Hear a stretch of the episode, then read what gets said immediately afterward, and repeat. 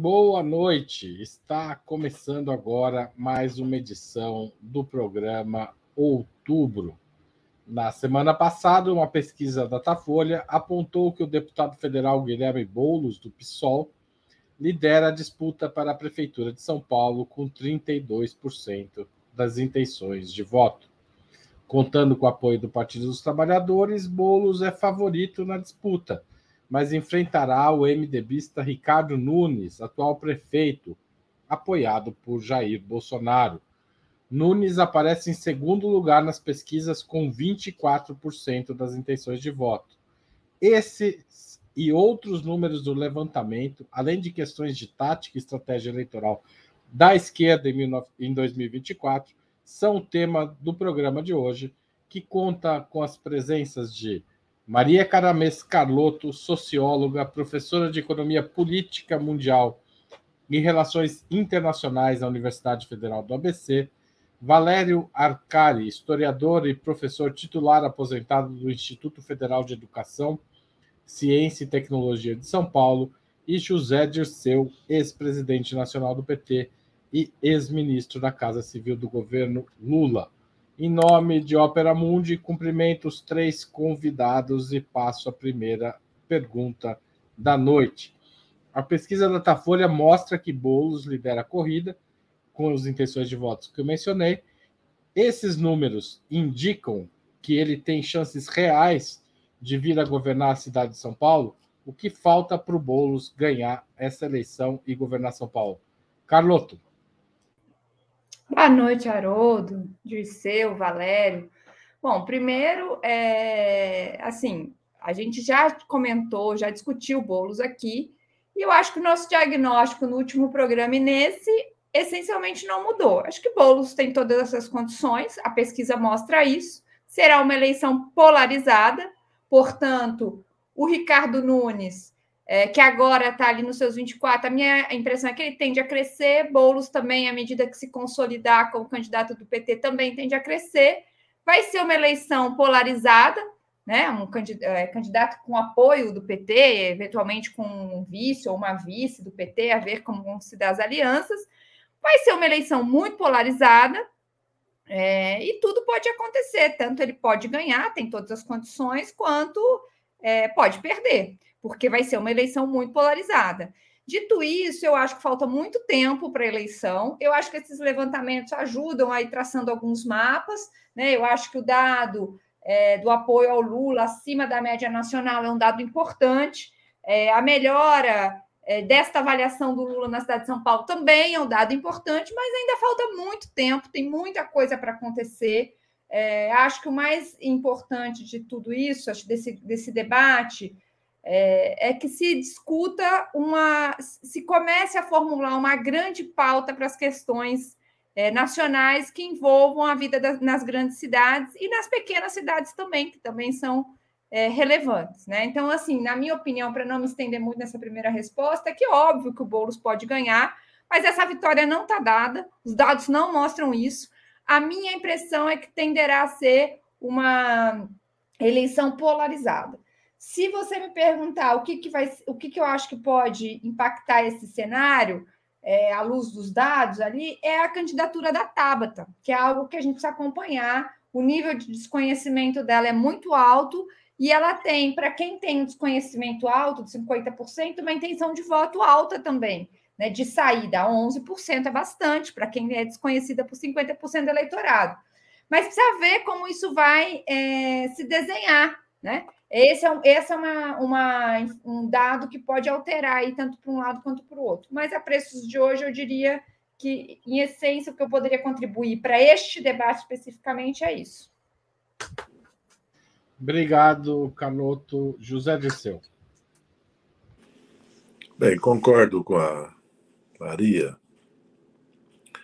e vejo que será uma, uma eleição decisiva, porque vai ser a grande batalha porque quem vencer em São Paulo dá, de certa maneira, o tom da eleição nacional, levando em consideração que é improvável é, que o bolsonarismo vença, pelo menos no Rio de Janeiro, se o Eduardo Paes for candidato com apoio do PT.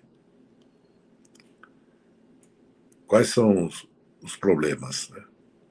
Primeiro, muito cedo, apesar que a pesquisa é indicativa. A máquina da prefeitura, mas o prefeito está muito desgastado. O prefeito está muito desgastado. E eu não, não acredito que as classes médias paulistanas que votaram no Lula, certo? Votem no Ricardo Nunes.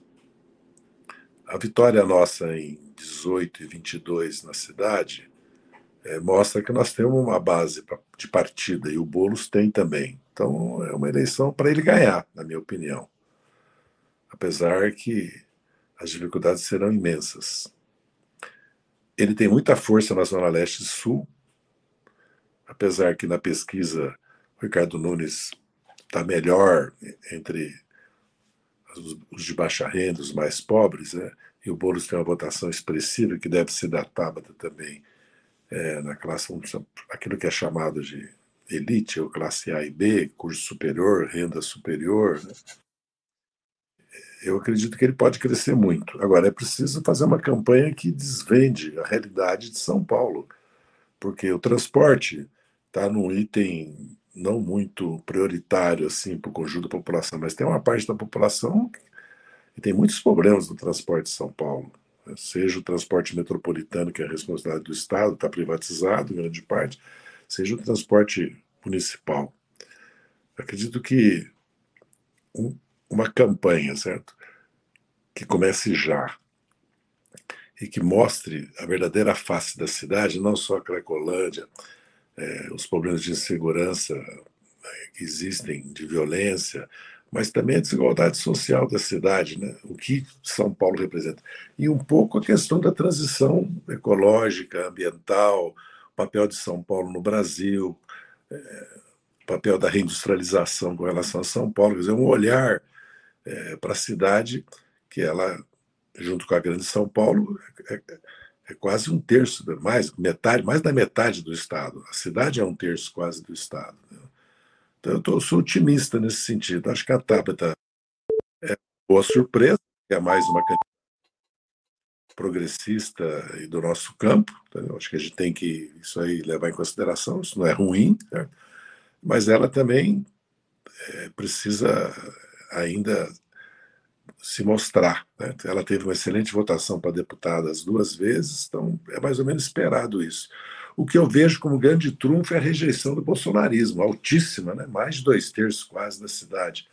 Então, o Ricardo Nunes tem um problema. Ele vai se apoiar no eleitorado bolsonarista, mas a rejeição é altíssima, né? para ele perder no segundo turno. É uma eleição de segundo turno, outra questão, que nós temos que levar em conta isso também. Então, eu diria que começamos muito bem. Eu sou muito, eu sou muito otimista. Eu acho que nós temos grandes chances de eleger o Boulos prefeito da cidade de São Paulo. É uma realidade hoje isso. Opinião de muitos setores da direita em São Paulo, da direita que, certo, evidentemente, é, tem compromissos com, com Ricardo Nunes. Obrigado, Zé Dirceu. Passo a palavra para Valério Arcário. Bom, boa noite a todos, uma satisfação estar com vocês. Muito bem, Zé, Maria, Haroldo, Zé Igor nos bastidores, todos aqueles que acompanham o programa Outubro. Já completamos um ano de existência. Duas notas breves. Bom, a primeira, é, sim, pode vencer, eh, pelas razões que já foram aqui apresentadas pela Maria, pelo Zé, ou seja, os números do Datafolha são inspiradores. Eh, isto, evidentemente, é uma informação eh, com um, um pouco mais de um ano de antecedência e, portanto, tem que ser considerada, como já foi destacado, com todos os cuidados, porque há parâmetros que são, neste momento, ainda imprevisíveis. Como vai evoluir a conjuntura brasileira, a conjuntura mundial? É, qual é a dinâmica é, econômica e social do Brasil? É, se os níveis de aprovação do governo federal se mantêm? Qual vai ser o posicionamento é, do bolsonarismo em relação à candidatura do Ricardo Nunes. Então, nesse a primeira nota eu quero destacar o seguinte: a candidatura do Ricardo Nunes ela se dá num contexto peculiar, porque historicamente as duas correntes mais poderosas na cidade, exceção da esquerda, foram o malufismo e o PSDB. É, evidentemente, o bolsonarismo é herdeiro da tradição malufista, que sempre teve um piso em torno de 20% na capital. Ele cresceu em relação a isso quando chegou ao seu auge, é, a partir de 2018, mas não há candidato bolsonarismo, por enquanto, e não e o PSDB ele é, desmoronou. Então, o Ricardo Nunes é, é, candidato através do MDB, e é uma construção apoiada no Milton Leite, que é o, é o, é o Gengis Khan da, da Câmara Municipal, e, portanto, isto é frágil. O próprio Ricardo Nunes ele herdou um mandato do Bruno Covas. E depois de dois mandatos de direita, o do João Dória, depois do Bruno Covas, completado pelo Ricardo Nunes, há um desgaste de material, há uma fadiga de material. Bom, a segunda nota eu acho que remete a um padrão histórico, ou seja, se nós considerarmos todos os processos eleitorais no município desde 88, depois de dois mandatos da direita, a esquerda vence. Então, nós temos, eh, depois do mandato da Irondina, dois mandatos de direita, Maluf e Pita, Marta vence. Depois do mandato da Marta, dois mandatos de direita, Serra e Kassab, e Fernando Haddad vence. Então, eu creio que é, o mais provável é que nós estejamos nesta disputa em condições excepcionais que podem ser é, empolgantes, não só para a esquerda paulista, mas para a esquerda a nível nacional. Câmbio. Obrigado, Valério. A pesquisa mostra também que o Boulos tem uma intenção de voto expressiva entre os mais ricos e que o Nunes vence entre os mais pobres. Isso é bastante diferente do que aconteceu é, no primeiro nas eleições para presidente em 2022. Isso é uma boa ou uma má notícia para o Bolos, José Dirceu?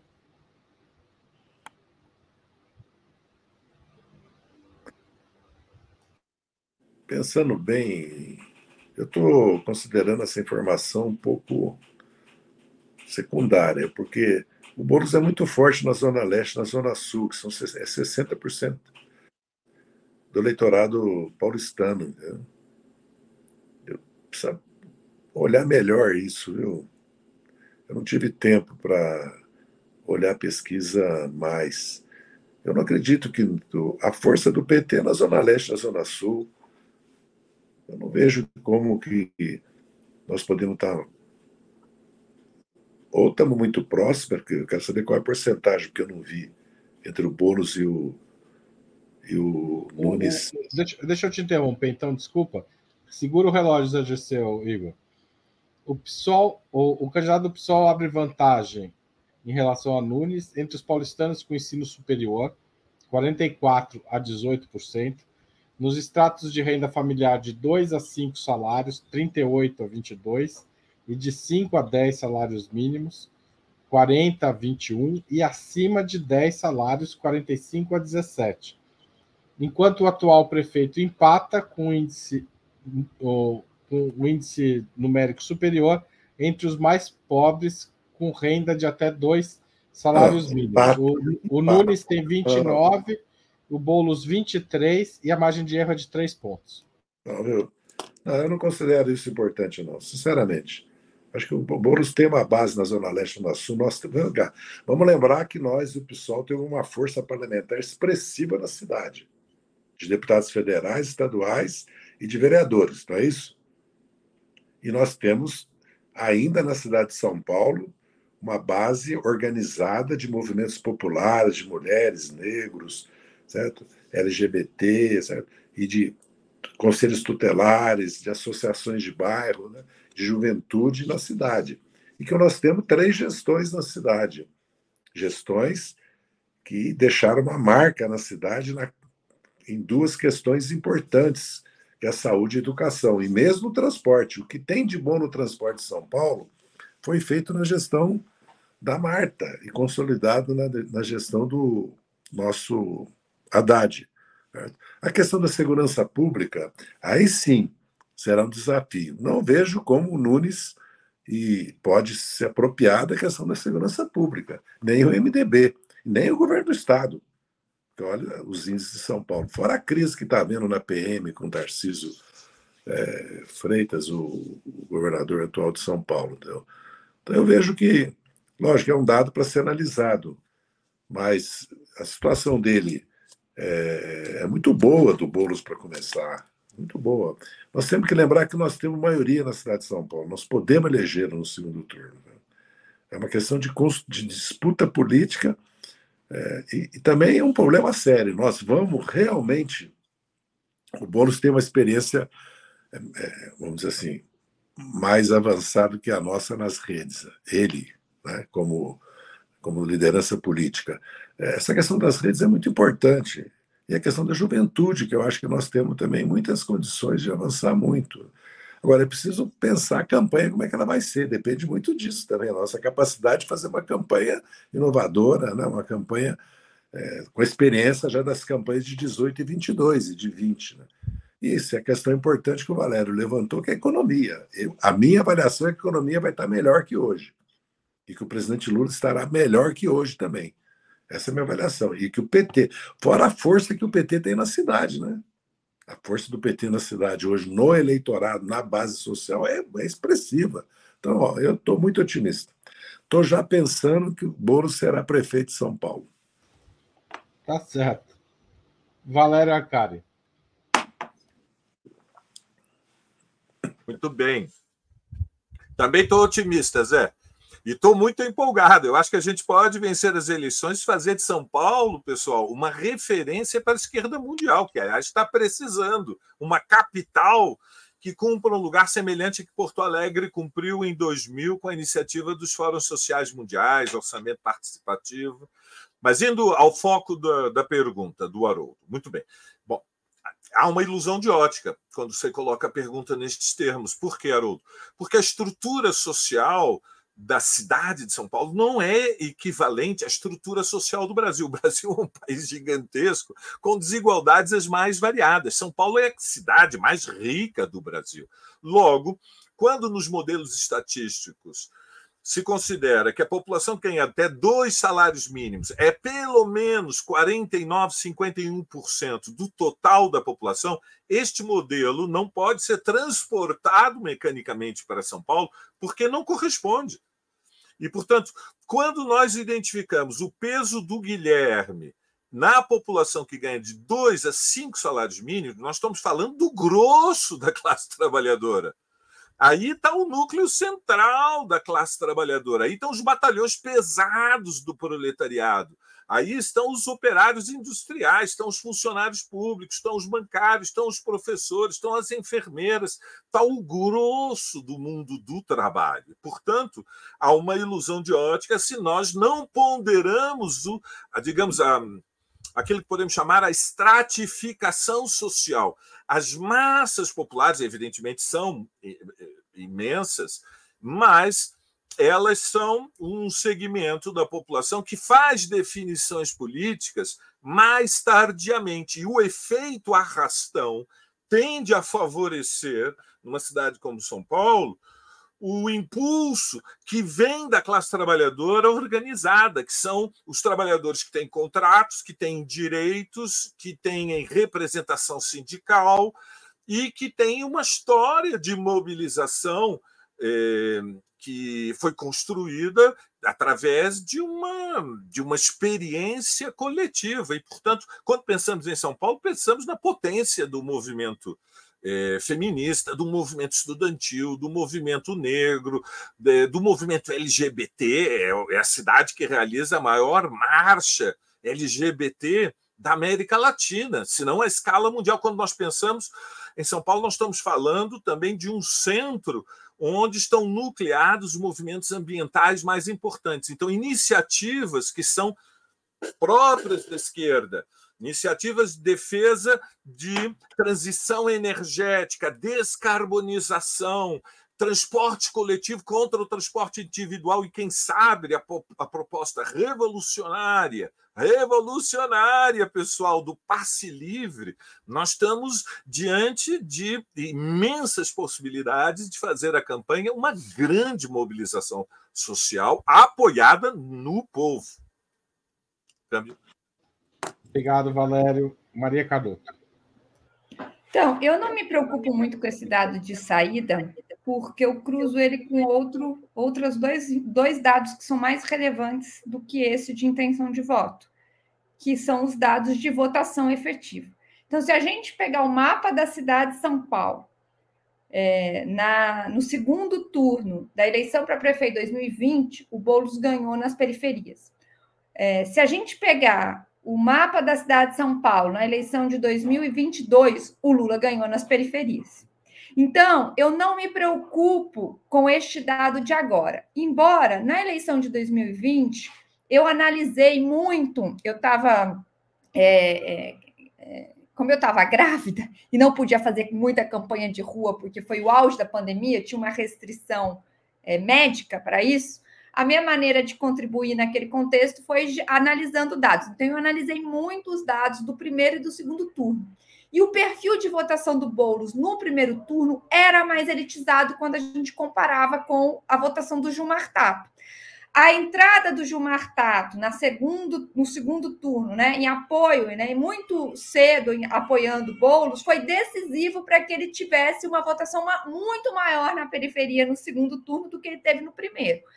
Então, eu estou dizendo isso porque não me preocupa, porque vai ser justamente uma eleição é, onde o PT vai entrar apoiando né, o, o Boulos, então esse voto é, vai, vai ganhar um caráter popular.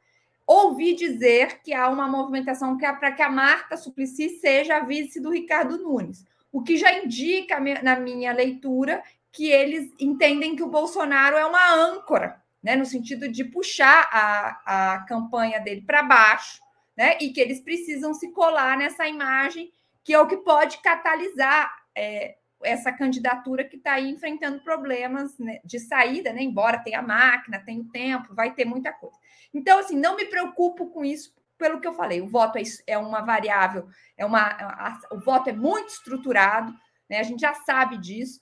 E a tendência da cidade de São Paulo é que os é, candidatos apoiados pelo PT sejam muito bem votados na periferia.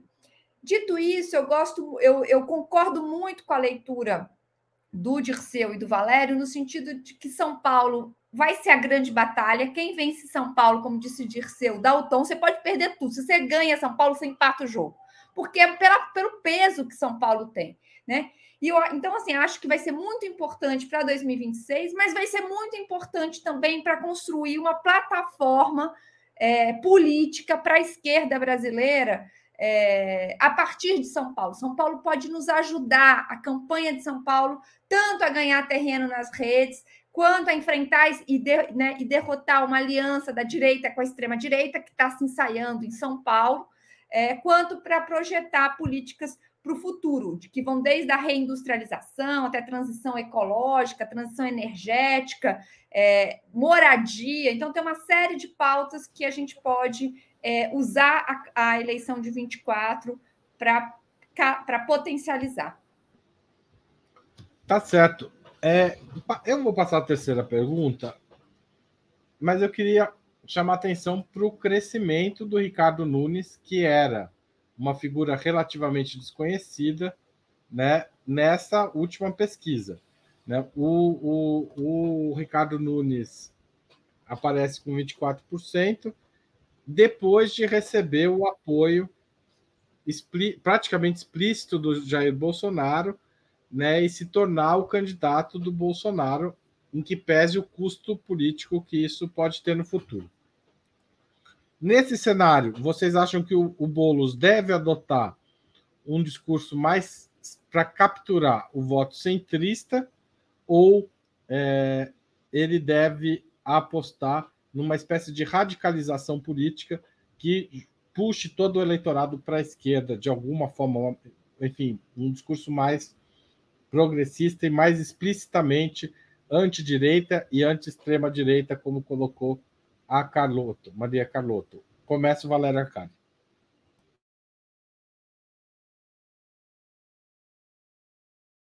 Usamos os dados desagregados, nós temos um retrato. E o processo da luta política ele é dinâmico, ou seja, não é estático.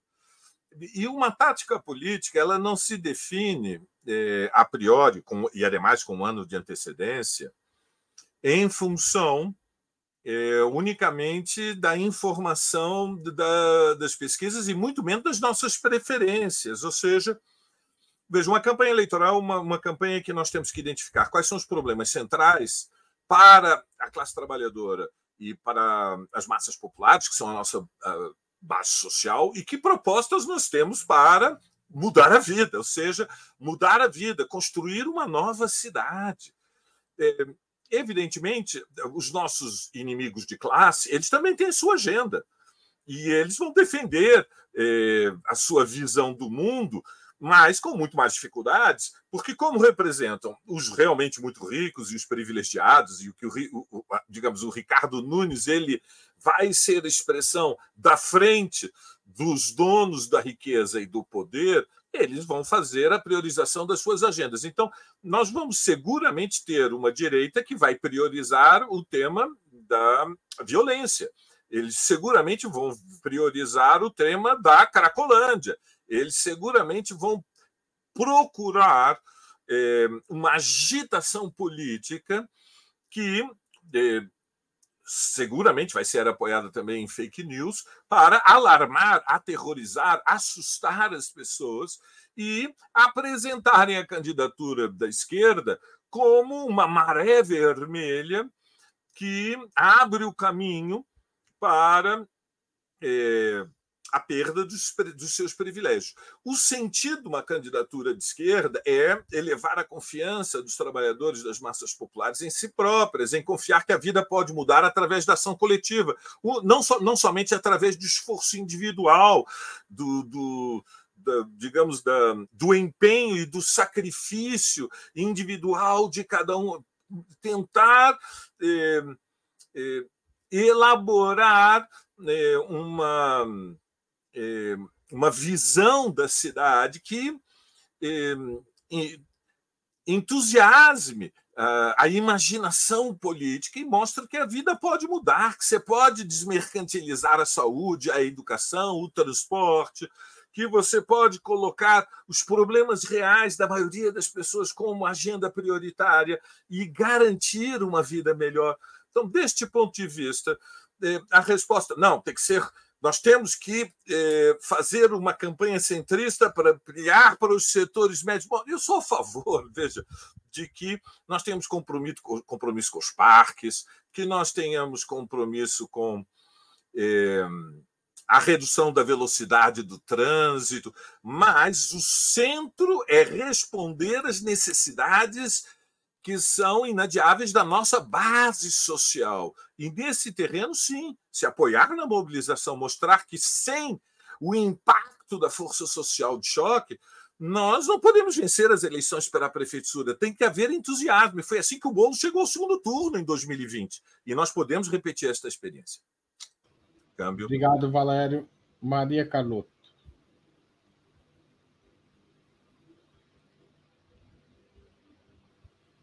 Tá sem som, Maria Carlota. Então. Ah, me com... Peraí, agora vocês me ouvem? Sim. Meu computador está um pouquinho lento hoje. Então, eu queria destacar um dado que essa pesquisa mostra, que para mim é o dado mais importante de todos. 68% dos eleitores da cidade de São Paulo rejeitam um candidato apoiado pelo Bolsonaro. Este é o dado mais relevante dessa pesquisa, na minha opinião. É a part... É, acho que ele diz muito.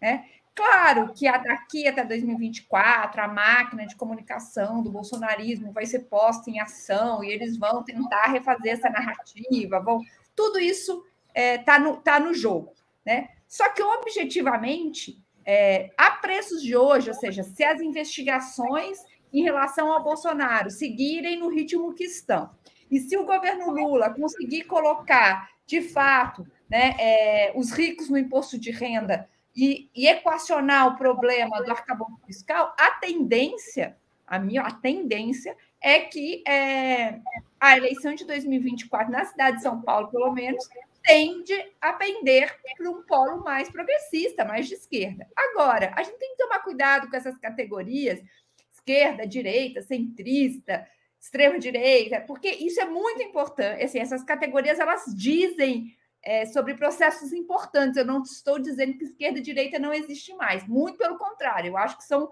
categorias importantíssimas, mas são importantíssimas para quem analisa a política, para quem vive a política, para quem vota, para quem está, digamos, no, no, dia a dia da cidade, não são essas as categorias que falam, não são essas as categorias mais relevantes. Se vai ser de centro, as pessoas não estão preocupadas com isso, elas querem saber quais são as políticas que vão impactar a vida delas.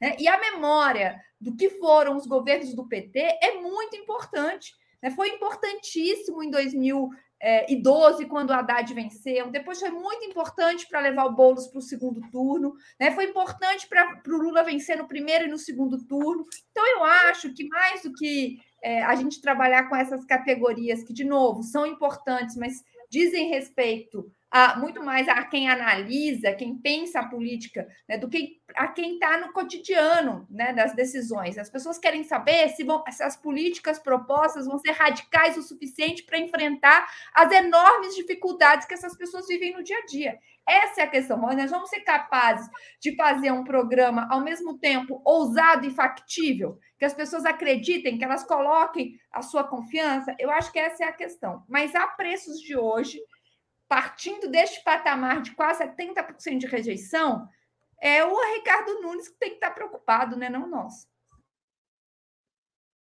Ou seja, carimbar o bolsonarismo no Ricardo Nunes. E ele já nos ajudou nesse sentido, né? Que ele se auto-carimbou de, de Bolsonaro. De Dirceu. Como eu sou paulistano, apesar que fui obrigado de certa maneira, ficar fora da cidade um longo Paulistano período. de Minas, né? Mas... Como é? Paulistano de... Três... Qual é a sua cidade lá? Passa Quatro. Mineiro de Passa Quatro, com muito orgulho, onde lá está meu sangue, a minha raiz, a minha terra, como se dizia antes. E meu espírito é mineiro, espírito montanhês e da liberdade. Mas eu vim para São Paulo com 14 anos de idade. E a minha vida política foi construída na cidade de São Paulo e no estado. aliás, eu fui candidato a governador, fui deputado estadual constituinte e três vezes deputado federal. Depois me roubaram o mandato, como vocês conhecem a história. Né? Tomaram na mão. Né? Eu considero que a cidade é progressista e ela está dando sinais disso. É porque o Lula e o Haddad venceram aqui as últimas eleições, com todos os problemas. E o Boulos foi para o segundo turno numa marcha ascendente e uma grande vitória política, não eleitoral, mas política. Né? Porque o Boulos é novo, é uma, é, é uma liderança nova, jovem, jovem, levando em conta que nós estamos fazendo 80 anos em 2026, né? a minha geração, a geração do nosso presidente Lula. Esse é um fator muito importante para uma cidade jovem, para uma cidade onde a questão da periferia, da cultura, do meio ambiente, certo? e uma cidade que não tem zeladoria, não, é não tem política de desenvolvimento, não tem uma política cultural para a cidade, não tem uma, uma política que pense a nova cidade do ônibus elétrico, certo? A nova cidade do passe livre, não há nada de novo nesse governo. É quase uma irresponsabilidade nós pensarmos é, no que aconteceu em São Paulo nos últimos anos. Quando o mundo está mudando e o Brasil mudou, a tendência é São Paulo mudar também, até porque a nossa força é a juventude. Né? É a força nossa, a força do Boulos, a força do PSOL, do PT, entendeu? Então, eu acredito muito que nós podemos vencer essa eleição e que sim, as classes médias metropolitanas, que são antibolsonaristas, são, podem ser até liberais na economia, mas são ambientalistas, anti-homofóbicas, pela igualdade racial e de gênero, certo? defender a cultura, defender a democracia, e tem o tema da democracia. Quem está com o Bolsonaro não está com a democracia. Né? É, isso nós sabemos, e está com atraso. Né? Uma coisa reacionária, conservadora. Então, eu acredito que nós temos que sim pensar numa campanha para incorporar certo? as amplas classes médicas que existem na cidade, grande parte do empresariado que quer a cidade sendo governada não nos padrões que ela foi governada agora, entendeu? E sem falar no problema da Câmara Municipal, né? Lógico que a construção civil pode até apoiar o, o Nunes, né? até pela última reforma que foi feita né? É, no plano urbanístico da cidade. Mas, por outro lado, eu quero repetir: há um tema democrático, há um tema ambiental, há um tema cultural, há um tema social, certo? que é muito forte na cidade de São Paulo, pela que ela representa no Brasil e no mundo. Obrigado, Dirceu. Antes, todo mundo já falou, né? Essa pergunta. Me perdi um pouco aqui. Antes da gente continuar, eu queria pedir a contribuição financeira de vocês para a Opera Mundi. Como vocês sabem, há muitas formas de fazê-lo. A primeira é a assinatura solidária em operamundi.com.br barra apoio. A segunda é se tornar membro pagante de nosso canal no YouTube. A terceira e a quarta, ninguém fez isso até agora, estou esperando um super chat ou um super sticker. E a quinta é um valeu demais se você estiver assistindo a um programa gravado. Finalmente, ao Pix. Nossa chave é apoie.operamundi.com.br e nossa razão social é última instância editorial limitada. A mais eficaz de todas as armas contra as fake news é o jornalismo de qualidade. Só o jornalismo de qualidade que a gente busca praticar todos os dias combate de verdade as fake news. Esse jornalismo precisa da sua contribuição. Então, muito obrigado a todo mundo que contribui. A gente tem um novo membro pagante, o Richard Gerbaldi. Obrigado, Richard. Espero que outros se tornem ou agora ou nos próximos dias porque faz diferença para a gente. Todo apoio é importante. Ainda no tópico das preferências, a pesquisa da Tafolha aponta que 32% dos paulistanos se declararam petistas e que 15% se declararam bolsonaristas. A pesquisa também aponta um crescimento no, numa série histórica no interesse da para a eleição de vereadores. Esses números são bons para a esquerda, Carlota?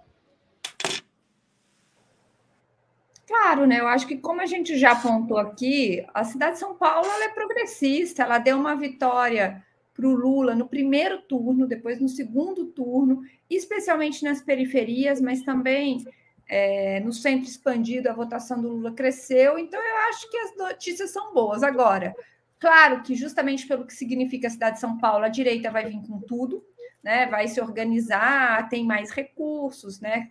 Então, eu acho que vai, vai ser uma campanha muito difícil. Né? É, agora, esses números todos são muito positivos, mas também não são surpreendentes. Eu acho que São Paulo já vem dando mostras, como o Dixeu colocou, é, de que é, ela tem, ela é uma cidade progressista e tende a dar uma vitória para a esquerda. Né? O que eu acho mais decisivo é a gente discutir, é, a partindo dessa base de apoio, dessa enorme rejeição do Bolsonaro na cidade de São Paulo. Né? O que é que a gente vai fazer com isso em termos de proposta, em termos de campanha, em termos de catalisar outras é, campanhas em outras cidades? Eu acho que essa, essa é a discussão essencial. Como é que você vai fazer da eleição 2024, da plataforma política de 2024, né? é, na cidade de São Paulo e nas grandes cidades, uma plataforma que faça a esquerda crescer para chegar em condições em 2026 de disputar não só é, disputar, claro, é, a eleição para vencer, mas disputar a eleição para vencer num processo ascendente de poder na sociedade. Eu acho que esse é o ponto mais importante. Né? Ou seja, a gente ir consolidando uma força política que está ancorada em propostas ousadas, porém factíveis para a maioria da população. Essa foi curta a resposta. Passo a palavra para José Dirceu. Bem, primeiro, acho que a nossa meta deve ser eleger o dobro de vereadores que nós temos hoje. Se não me engano, o PT tem oito e o PSOL seis, é isso, né? Se não me engano. É dessa faixa. É, nós temos que ter o dobro, e é possível. Bastaria a votação expressiva que o nosso, que eu encontrei hoje até, quero até fazer menção aqui ao falecimento do Zé Gregori, que foi um grande aliado na luta contra a ditadura. Aliás, foi meu professor, a segunda vez que eu estudei direito, né, na década de 80, como Montoro foi meu professor na década de 60. E o Zé Gregório foi fundamental na campanha das diretas, ele e a Maria Helena, que era sua esposa, militantes né, do MDB, depois do PSDB. Né? E ele foi muito importante no apoio ao Lula, já com 91 anos de idade, é, o ano passado. Né? Quero deixar aqui minha. Já estive na, no velório, já cumprimentei as filhas, a Maria Estela, que estudou comigo, mas quero deixar aqui meu reconhecimento a ele. A Câmara de Vereadores precisa mudar e nós temos aí um desafio, podemos, acho que, dobrar a nossa bancada na Câmara de Vereadores. Tem que fazer um esforço para isso. Mais, mais jovens, mais jovens, mais renovação também. Fazer uma chapa que mostre a cidade de São Paulo, né, que é uma cidade jovem, né? Mostre as mulheres, né? os pretos e pretas, né? todos aqueles que lutam pela diversidade, contra o preconceito, pela igualdade social, pela justiça. Isso é muito importante. E eu acho que nós podemos fazê-lo. Né? Em segundo lugar, eu acredito que essa, essa eleição né, ela vai se dar num cenário político muito favorável para nós e muito desfavorável ao bolsonarismo, porque é, tá, agora está começando a se desvendar o que é o bolsonarismo, né? que é muito mais primário do que né, parecia. Né? tinha uma capa ideológica de patriotismo, nacionalismo, né? que lembrava o DN, lembrava é, as palavras de ordem do golpe de 64, mas agora está mostrando a verdadeira face dele. Então, eu estou muito otimista nesse sentido, né? que é uma eleição que nós podemos não só eleger o Boulos, como mudar um pouco também é, a cara da Câmara de Vereadores, que é muito importante. Vamos lembrar as dificuldades que a Marta Suplicy teve. É, hoje, inclusive, vai por decreto se pode refazer, rever né, a planta genérica para o IPTU. Né? É, porque nós temos um problema grave no Brasil, é a resistência de certos setores sociais, que representam 1% da população ou 10%, é, de pagar mais impostos, com, com, com, proporcionalmente à riqueza que tem. E não é aumento de 4% para 40%, não, como em outros países, é de 4% para 8%. Não é aumento de 27,5 para 40, não, é de 27,5 para 32 ou 35. Né? E depois, e aí se gasta em segurança pública, né? É, e se gasta para resolver problemas gravíssimos na área da saúde, né? uma barbaridade. Nós temos bandeiras como a educação integral, né? ensino profissional, não esse da reforma, certo? mas o ensino que nós temos das nossas escolas técnicas federais, certo? são bandeiras muito importantes. A mudança no transporte coletivo da cidade, entendeu? O, é, o fortalecimento do sistema de saúde. Né? Então, a questão do papel de São Paulo no Brasil e no mundo, isso que eu falo, pensar a cidade né, na transição energética ambiental, né? e pensar a cidade também uma cidade mais humana. Né? Então, eu, eu vejo que nós temos todas as condições de, de fazer uma campanha que mude também a, a face da Câmara Municipal. Agora, nós temos que fazer chapas de candidatos que correspondam, retratem essa, essa, essa inclusive essas classes médias progressistas que apoiaram o Lula. E não só também, né, evidentemente, as lutas populares, que são mais do que necessárias estarem nessa chapa. Obrigado, Zé Disseu. Eu, eu tive uma aula com o José Gregório, eu fiz um ano de direito na PUC. Tive uma aula com ele, depois ele saiu. Era uma figura fantástica, um homem corajoso, viu? Porque todo mundo, na época, quando o professor Franco Montoro era governador, decidiu apoiar as diretas, ele apoiou para valer, né? Em todo é sentido, entendeu? É, eu até fiquei impressionado. Eu já sabia da coragem dele, porque quando na época da ditadura, o Jarbas Passarinho falou que ia visitar a PUC, porque a PUC não passava num estacionamento de carros privado e que tinha que privatizar o ensino. Né? Eu respondi para ele que para previsar que ele quisesse resolver o problema da desigualdade social no ensino era só resolver pelo imposto de renda, né? Sim. Quem Quem tem altas rendas e vai na escola pública tem que pagar o imposto de renda correspondente. E falei para ele que ele não é que ele não ia entrar na PUC, não, ele não ia entrar no bairro de Perdizes. E mandei fazer barricada, mandamos, né? É, fazer barricadas e começamos a preparar para não deixar. O reitor, pai de Celso Antônio Bandeira de Mello, que era uma grande figura democrática, da resistente à ditadura também, o Oswaldão, como nós chamávamos carinhosamente, me chamou para falar, ó, já estão ameaçando a repressão, tudo, e, e olha bem o que você vai fazer, a hora que vocês vão fazer, toma cuidado. Voltei para a sala de aula, o Montoro falou para mim assim, faz, faz, nós temos que fazer tem que segurar. Não dá para ele fazer falar isso e vir aqui ainda falar na nossa cara o que ele está falando. Então, só para deixar o testemunho histórico aqui de duas figuras, uma muito progressista, os dois, né? Democratas progressistas. O Montoro era um democrata cristão, né? Era um homem muito ligado, aliás, os dois muito ligados à PUC e à Igreja Católica. Desculpe eu ter abordado isso aqui, mas, como vocês sabem, a gente vai ficando velho e começa a ter mais memórias, né? Não, é importante, importante. Obrigado, eu agradeço. É, passo a palavra, palavra para o Valério Arcade. Ô, Dirceu, só um detalhe: tem a ver com o caráter progressista da cidade de São Paulo que você estava comentando, das raízes progressistas da cidade. É, e Perdizes é um caso interessante eleitoralmente, porque teve uma ou duas eleições, né, a do Dória e a da de do Dória para prefeito e depois a, do, a de 18, talvez de 18, que ele vira para a direita, mas depois o, o, resto, mesmo sendo classe média e tal, votou sempre mais à esquerda, né? Valério, é um colégio eleitoral enorme, inclusive, a PUC ainda hoje. Valério. Bom, muito bem. Eu sou cidadão de Perdizes.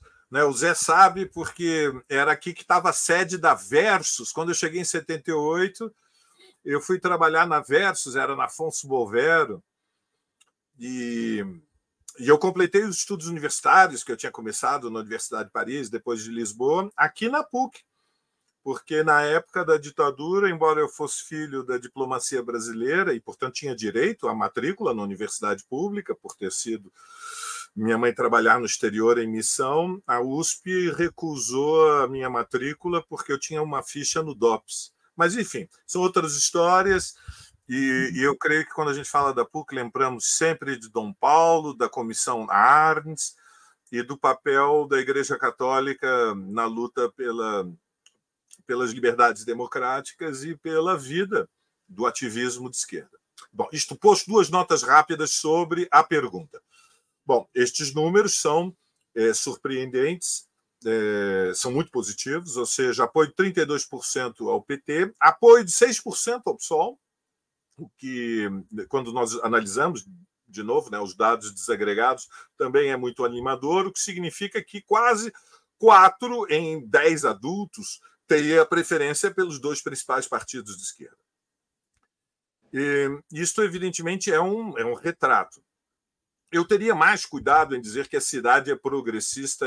Eu, eu diria sim e não. Creio que aqui há uma. Exige uma análise dialética dos movimentos da história, compreende? A cidade, como a nação, ela oscila em função da experiência política, das relações sociais de força. É, lembremos que Bolsonaro venceu na capital em 2000. É, venceu em 2018? Agora estou na dúvida. Creio que sim. Não, perdeu venceu, na capital venceu. em 2018. Não, Mas, enfim, teve votações é, muito, muito elevadas, ainda que tenha perdido. De, depende muito das relações sociais de força. O fato é que a esquerda tem uma presença, mas vamos também ser críticos. Veja, como vocês sabem, eu venho de uma tradição que tem impulso revolucionário. Nós, que somos educados nesse entusiasmo é, radical, nós somos inquietos, nós somos insatisfeitos, nós vemos sempre o lado crítico da realidade. Nós temos uma esquerda, pessoal, vamos ser honestos, assim, olhos nos olhos, abrir o coração, muito eleitoral. Ou seja, nós temos que aprender as lições do, de toda esta etapa histórica anterior e aproveitar os processos eleitorais para organizar as pessoas. Ou seja, a esquerda, além de ter a influência política, a preferência ideológica em, em segmentos, nós temos que organizar o ativismo, ou seja, a juventude. A juventude é o segmento mais dinâmico, mais vivo, e o fator de impulso da mobilização da juventude é decisivo. Segunda nota, mais breve, em função do tempo, é, porque eu perdi, enfim, não, não perdi, mas enfim, sacrifiquei um pouco do tempo para falar da, da Católica. É, nós estamos diante do desafio de é, ir adiante na derrota do bolsonarismo. E São Paulo é um palco central dessa disputa, ou seja, a campanha é, eleitoral é parte da luta para isolar a extrema-direita e, portanto, é, foi respondido não por nenhum de nós, mas pelo Haroldo, que um dos centros da tática é associar o Ricardo Nunes ao que há de mais reacionário na cidade, portanto, ao bolsonarismo. O momento histórico que nós estamos ainda é um período de transição, a luta pela prisão de Bolsonaro, de condenação de, de, todos os golpistas, justiça política contra aqueles que. Eh, eh, praticaram crimes de todo tipo de natureza possível e imaginária, sanitários, eleitorais, políticos, prisão para Bolsonaro, e, portanto, a campanha eleitoral é uma campanha que permite eh, avançar na organização popular e a Frente Única de Esquerda é um ponto de apoio para justamente alimentar, dinamizar, incendiar, inflamar esse entusiasmo. Obrigado, Valério. Passo a palavra. Não, já falamos. Não, todo mundo falou. É que eu, com a fala do. Acabei me distraindo. Com... Como, como vocês avaliam? Última pergunta da noite, gente. Como vocês avaliam os desempenhos de Tabata Amaral, Kim Kataguri e Vinícius Poit? Algum deles tem potencial para atrapalhar Bolos ou Nunes? A Tabata teve 11% das intenções de voto, o categoria 8 e o Point 2%. Vale a pena para bolos, por exemplo, tentar trazer a Tabata para uma espécie de frente ampla paulistana? Começo com Valério Acari. É isso ou não? Deixa eu me perder tudo. Vai, Valério, depois eu passo a palavra para os demais. Eu acabei de falar, não é a minha vez. Não, então, mas é, não tem, de vez em quando. Então vai o Zé Dirceu, pronto. Essa é a Deus é grande. Deixa eu falar. É, bem, primeiro eu acho que muito positivo que a Taba tenha 11 e o nosso Boulos 32, né? Isso. São 43% de voto. É uma coisa fantástica, não é? Claro. Porque a Tabata é uma democrata, uma progressista, uma jovem, né? que veio da periferia, lutou, certo? é uma deputada atuante. A parte das divergências que possamos ter com ela, eu saúdo a candidatura dela, muito importante. É uma mulher, além de tudo, e jovem. Então, acho que ótimo para a disputa. É, partindo do princípio que estaremos juntos no segundo turno. Certo? Essa é a ideia. Então, então para mim, acho fantástico. Acho muito bom que tenha ela na disputa. Até porque vai trazer outras ideias, outras propostas, certo? vai poder debater conosco e podemos nos unir certo? é, com propostas comuns. Né? Acho fantástico. Acho que está muito. O, o Poit, tanto como o Kim, eles estão expressando isso aí que a pesquisa mostra, que os paulistanos rejeitam o bolsonarismo, né? radicalmente. Muito forte, né? 68 né? é uma coisa, né? uma rejeição mortal do, ponto de vista eleitoral. Certo? Lógico que é, e o Ricardo Nunes fica, de certa maneira, espremido, se nós pensarmos bem, né? Entre esses dois polos, né? A votação do, do, do Kim e do Poit e a votação do, do Boulos e da Tabata. E nós devemos trabalhar para que ele diminua e que nós cresçamos. Essa, essa é nossa, deve ser a nossa, a nossa estratégia, a nossa política. É, e acho que há muito espaço para isso na cidade, né? porque é verdade o que o Valério coloca. Né? que nós há muito. Bem, primeiro, Valério, é verdade que nós temos uma, vamos dizer assim, uma esquerda eleitoral. Que a cada dois anos nós temos que participar de eleições, que é um problema do, do sistema eleitoral brasileiro. Né? Eleições que acabam ganhando caráter mais do que municipal. Nós sabemos, o Brasil é, tem, uma, mais de uma centena de cidades de mais de 100 mil habitantes, é, regiões metropolitanas representam quase 80 milhões de brasileiros né? então, e brasileiras. Então, é uma, é uma realidade isso. Mas também é fato que nós estamos devendo muito em matéria de organização, né? de território, é, presença com sedes, diretórios, né? trabalho cultural, né? trabalho social, trabalho na área de esporte. E a direita ocupou esse espaço. As entidades, as associações, não vou nem falar das igrejas neopentecostais. Estou falando mais mesmo daquelas entidades que são históricas, não só conselhos tutelares, mas como associações, clubes de mãe, clubes, né? associações culturais, associações de moradores. É preciso que a gente retome essa luta. Certo? Isso é um fato. E nós devemos. Aliás, toda a esquerda, todos os nossos partidos precisam dar uma parada e fazer uma avaliação desses últimos dez anos. É verdade que de 2013 a 2019 nós sofremos uma repressão, não só jurídica, política. Vamos lembrar que nós não podíamos sair nas ruas com nossos símbolos, com nossas cores.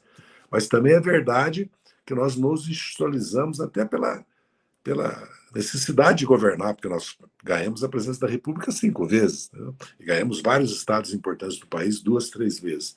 Mas é preciso, e também é preciso uma renovação nos nossos partidos.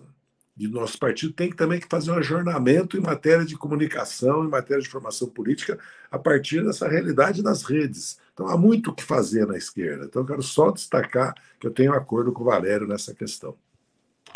Então passa a palavra para o Valério na sequência. Veja, é...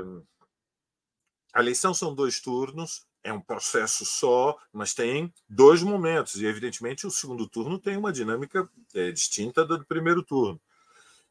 É, em São Paulo, é muito claro que é, a, a, a, luta política ela, ela vai, digamos, ser é, determinada por uma, um desafio fundamental. É saber quem chega em primeiro lugar no segundo turno. É, é, digamos, esse é o sentido da disputa, da campanha, que é, das escolhas táticas da campanha que deve ser construída pelo Boulos. A rigor, a Tabata Amaral pode atrair uma parte daquilo que nós podemos chamar o voto mais progressista na tradição do PSDB. Ou seja, o PSB, propriamente dito, não tem tradição política, não tem raízes na cidade de São Paulo. O PSDB, entretanto, tinha. Tinha raízes sociais, tinha bases sociais. Expressava é, um momento, quando venceu eleições sucessivas, inclusive na capital, com, com Serra, é, e Serra conseguiu favorecer a eleição do Kassab, é, quando perdeu internamente a disputa dentro do PSDB, ele se apoiava nas, em camadas médias eh, que acomodadas e, e, relativamente prósperas, ou seja, a Tabata pode afastar do Ricardo Nunes uma votação de segmentos médios que não aceitam votar no Nunes porque atrás do Nunes está a sombra malévola do bolsonarismo. Deste ponto de vista, na dialética da luta do primeiro turno, como alertou o Zé, ela pode cumprir um papel muito positivo ao produzir um deslocamento de segmentos eh, médios prósperos, acomodados, que têm medo do que significa uma proposta de reformas estruturais na cidade, que acelere a transição energética, introduza os ônibus elétricos, eh, favoreça é, o, o, passe livre e, e, e, e portanto, não tem muito sentido ser hostilizada. É, ao contrário, é inteligente que o papel que ela cumpre abre o caminho para que o Bolos possa chegar ao segundo turno numa situação confortável de candidato favorito. E depois, mas isso evidentemente está condicionado por o que, pelo que pensamos que é previsível que no segundo turno ela não teria dúvidas de escolher é, Boulos contra Ricardo Nunes. Já a candidatura do Kim Kataguiri, eu creio que ela tende a se esfumar. Essa é a hipótese mais provável, ou seja, com a polarização política e social, ele, ele, ele tem muito pouco espaço. É, o bolsonarismo, a tendência é o alinhamento com Ricardo Nunes, e, portanto, espaço para a extrema-direita, que é o espaço no qual ele está localizado, né? Ele é o, a liderança do MBL, ou seja, o Brasil não vai ser Venezuela e vai para Cuba. Este foi o sentido da projeção do Kim Kataguiri, e ele vai ficar, portanto, sem espaço político. Câmbio. Obrigado, Valério. Passo a palavra para Maria Carlotto. Então, Haroldo, eu sou daquelas pessoas que acham que o golpe contra Dilma Rousseff foi também um golpe machista e misógino. Não foi apenas machista e misógino. Né? Foi um golpe antipopular, antidemocrático, contra o Partido dos Trabalhadores, mas foi também machista e misógino. O efeito disso é que as mulheres é, perderam espaço na política nos últimos anos. É preciso olhar para isso. Por exemplo, na última é, eleição para governador de São Paulo, eram só homens, não tinha nenhuma mulher nos debates. Depois, quando você tinha o pós-debate, eram só homens comentando. Então, obviamente, diante disso, eu saldo que a candidatura de uma mulher tenha o peso, tenha aí 11% dos votos. Dito isso, eu também acho que a Tabata Amaral representou nos últimos anos é, uma política é, uma linha política da qual eu discordo profundamente. É uma linha política tecnocrática, né, que, que traz de volta o peso dessas lideranças formadas em Oxford. Né? É verdade que ela vem da, do, da periferia, mas ela ganhou a chancela daí dos grandes grupos, né, vindo formada no exterior para vir governar o país, não pelas suas e, e, os, e as suas credenciais se ancoram não no seu enraizamento no movimento popular, num partido de esquerda, mas nessas credenciais que ela conquistou com o apoio de fundações privadas. Eu acho, é, eu vejo isso com preocupação do ponto de vista daquilo que eu acredito como política. Porém, dito isso, acho muito importante a candidatura dela, acho que nós não temos que confrontar, pelo contrário, acho que ela pode contribuir é, com algumas ideias interessantes, né? Questões, ela pode é, ajudar a criar um ambiente mais de esquerda, né? Um, mais de esquerda, mais progressista, mais. Então, acho que é... enfim, é, esse é assim que eu vejo a candidatura dela. Acho positiva diante do cenário, né? De um, que a gente sai de um golpe machista e misógino. É, e acho que ela pode ajudar a, a, a, tornar, a fortalecer esse grande campo é, democrático. Então, nesse sentido, é positivo também. Agora, é, o debate mais interessante que eu né, nesse ponto foi menos a questão da TABT em si, que eu acho que nós temos no geral acordo, e mais a questão sobre a esquerda brasileira ser muito eleitoral. Veja, sobre isso eu queria falar uma coisa muito rápida.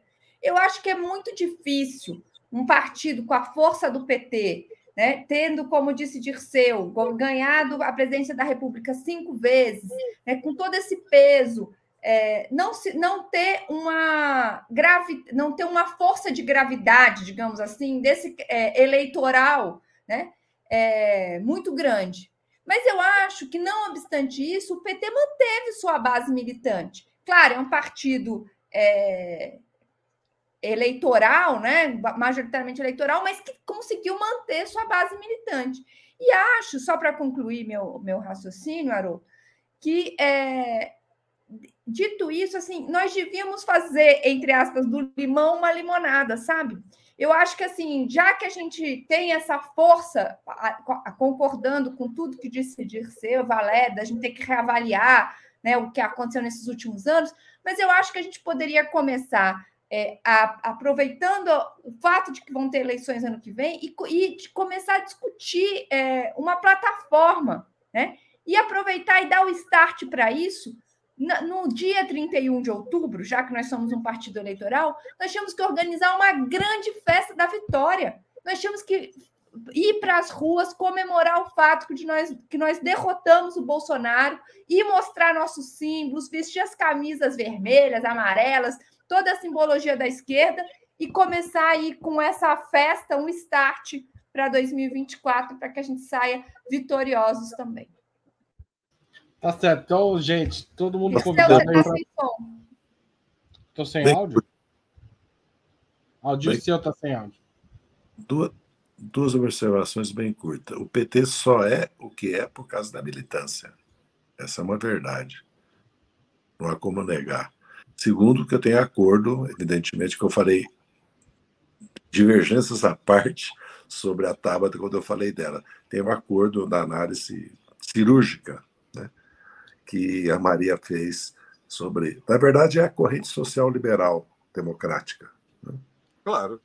Progressista em certo sentido. E vamos, e vamos lembrar, Zé, que ela rompeu com o Ciro pela direita.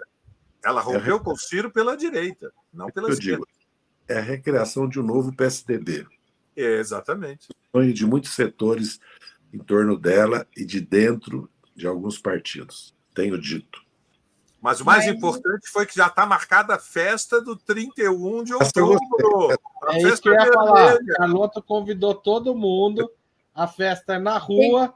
O endereço é na frente da sua casa. No, Não, gente. Quem tinha que convidar a Gleise e o Juliano Medeiros, todo mundo para Paulista, dar um grande. Gente, a gente tem que pôr, sabe, pôr nossa camisa vermelha claro. e nós salvamos o país e vamos em frente, para frente, para cima deles. Agora, se não fizerem isso, eu faço o jantar e a gente faz a festa da vitória aqui em casa.